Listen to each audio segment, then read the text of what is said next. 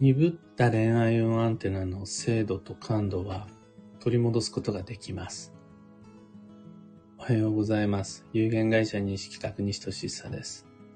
運をデザインする手帳、有機暦を群馬県富岡市にて制作しています。有機暦は毎年9月9日発売。先行予約限定セットは毎年5月5日開始。そして、近々3月3日から毎年恒例の表紙総選挙が始まります。で、このラジオ、聞く暦では毎朝10分の暦レッスンをお届けしています。今朝は、大人に必要な恋愛運リハビリというテーマでお話を。基本的に人というのは身近なもので作られていくものでしょう。これは良くも悪くもってやつで、視野の範囲内で近くにある触れられるものを選んで生きてるわけで、おぎゃーと生まれてからはまず近くにいる大人の真似をして、言葉遣いとか立ち振る舞い、価値観みたいなものを手に入れていくし、大人になってからも、とりあえず何食べたいって聞かれて、思いつくのは食べたことがあるもの、今自分の視野の中に入っているものの中から食べたいものを選ぶでしょう。例えば、富岡には僕の大好きなサイゼリアも、あとはバーミヤンもなくて、選べるのはガストとデニーズだけです。そうするとその視野の範囲内で、これがいい、あれがいいって生きていくわけで。とは今日着る服はクローゼットの中にあるものです。それだけが着ることができる。それを着て今日を過ごすことになる。こういった近くにある視野の範囲内から選ぶ生き方は、安定、維持継続という点においては、とても素晴らしい効果があります。やっぱ慣れたものって安心するし、そうすることで昨日と同じような成果を得られるようになります。この安定感が暮らしの基礎となって人生の足場、挑戦、飛躍の取っかかりになるのは通常です。それで OK。全く何も問題なし。だけどもだけど、それだけでは残念ながら恋愛運はどんどん鈍っていきます。そういう暮らしの反復だけで人生構成してしまうと、出会いは減ります。そして自分の魅力も落ちていきます。身近なところだけで全てを済まそうとすると、恋愛アンテナが鈍っていって、好きなものを見誤り、好きなものに出会っても、見過ごし見逃し見落としてしまうようになります。あと、これもあまよろしくないんですが、の身近なものだけで、近くにある視野に入ったものだけで選択肢を作ってしまうと、どうしても食わず嫌いとか、より好みによる機会損失も多くなります。どんな大人も子供の頃よりは好き嫌いは減ってると思うんですが、子供の頃の好き嫌いの理由は、やっぱ感度がビンビンなんで、好きと嫌いへの反応が強いわけですね。やっぱり同じ匂いを嗅いでも、同じ味を食べても、大人と違って強いので、反応が。それは好き嫌いもできてきます。大人になると、好きとか嫌いとか言ってられないってだけじゃなくて、好き嫌いに関する精度と感度が鈍ってくるんですよね。そうすると減ってくるんですが、自分の視野の範囲内だけで過ごそうとすると、やっぱどういうわけか、食わず嫌い、より好みが増えてきます。あれじゃ嫌だ、これじゃ嫌だって言い始めます。この大人の食わず嫌いとより好みは恋愛運アンテナの精度と感度が鈍ったせいです。どうしてそんなことが起こってくるのかというと、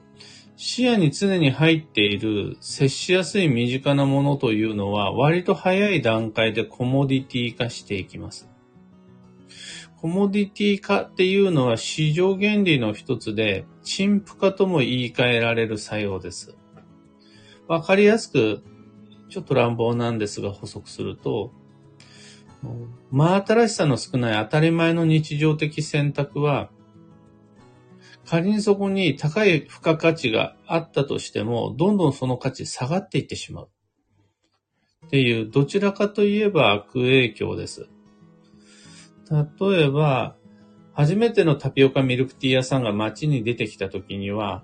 そこに多くの人が集まるんだけど、あっちこっちでタピオカミルクティー屋さんができてきて、コンビニでもスーパーでも普通に飲めるようになってきて、しかもその味のクオリティも年々上がってきてみんな研究するから、いつでもどこでも誰でもタピオカミルクティーが飲めるようになると、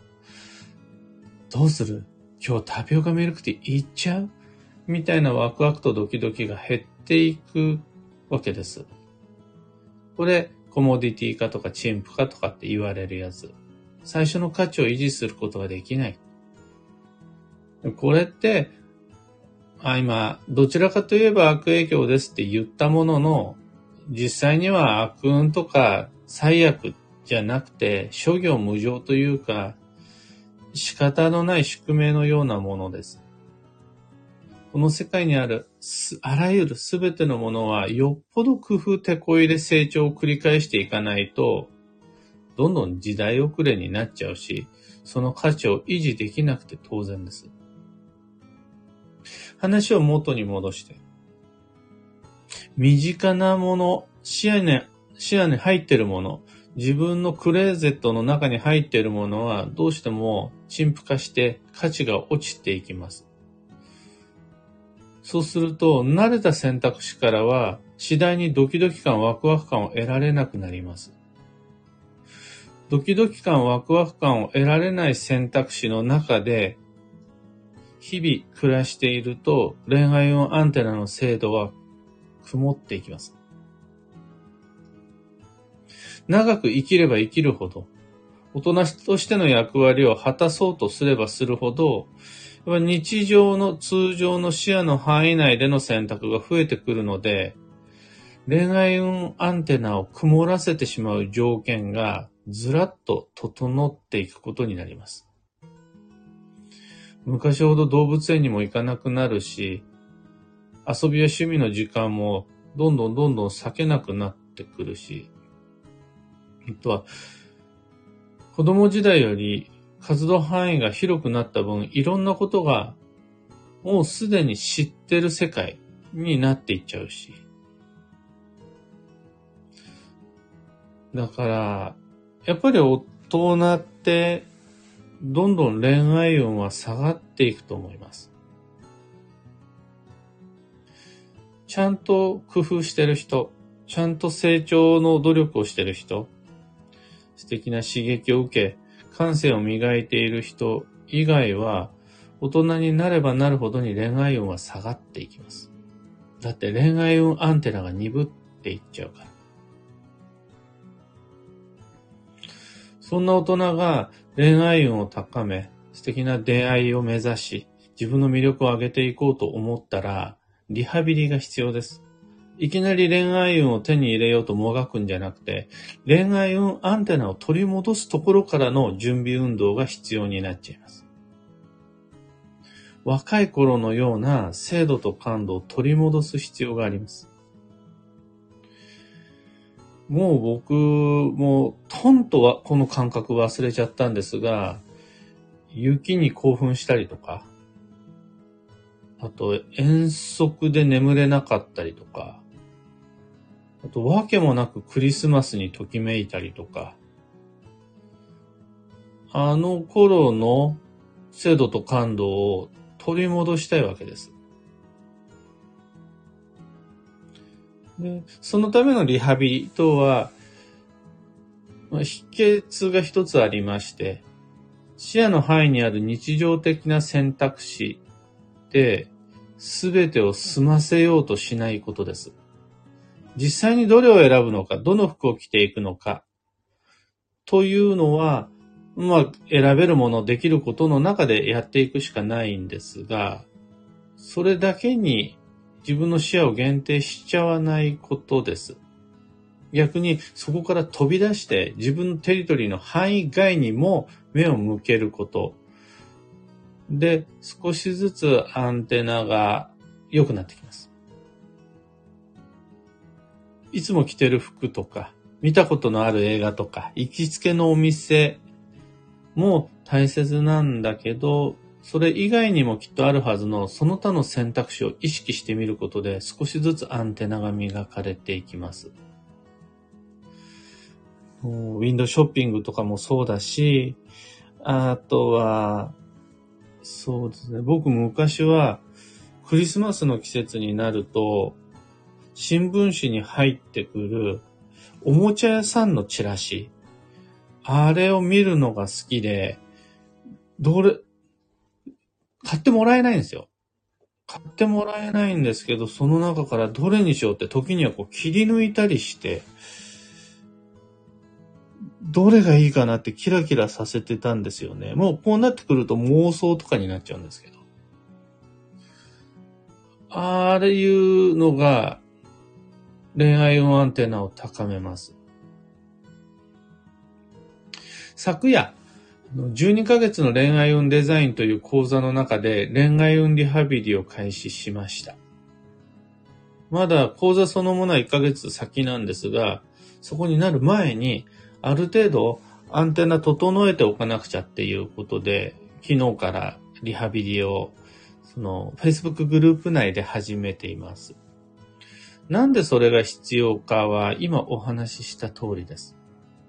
自分のテリトリーの外へ出て、他にもあるはずの選択肢を持っておくこと。今年のクリスマスサンタさんにお願いすること。あとは、七夕のか短冊に書き記すこと。そういうのって、子供たちは学校や保育園、幼稚園の行事の中で、結構毎年やったりしますが、それ大人こそ考える時間が必要だったりします。恋愛運を求めデザインするのはその後で、精度と感度さえ取り戻しちゃえば、その自分が、そういう自分が見つけ選ぶものこそ幸運と良縁を引き寄せてくれます。というわけで、えー、恋愛運。その前にアンテナ。取り戻して参りましょう。今朝のお話はそんなところです。ヒント見つけてもらえたら配信終了後、いいねのボタンをお願いします。3つ告知にお付き合いください。一つ目が有機暦ユーザーのためのオンラインサロン、運をデザインする暦ラボに関して。ラボは暦の知識を共有、交換するコミュニティです。今は3月3日から始める表紙総選挙。来年の暦の表紙、みんなで選んでもらおうっていう恒例のイベントなんですが、そこに出す広報デザインをすべて公開しています。で、これを 3, つの候補デザインがあるんですが、3つでいくのか、それとも2つにまで絞っていくのかを、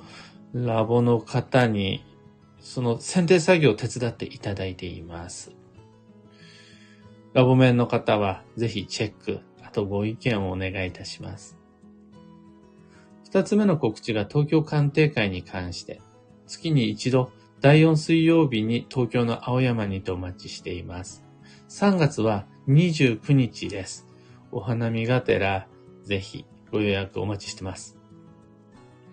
3つ目の告知が12ヶ月の恋愛運デザイン2023に関して。Facebook グループを利用したオンライン講座です。受講には Facebook アカウントが必要になります。サロンも東京鑑定会も恋愛運デザインも詳細のリンク先は細内容欄に貼り付けておきます。さて今日という一日は2023年2月25日土曜日。本年度最初の繁忙期である3月まで残りあと10日になりました。なんとなくバタバタしてきたなっ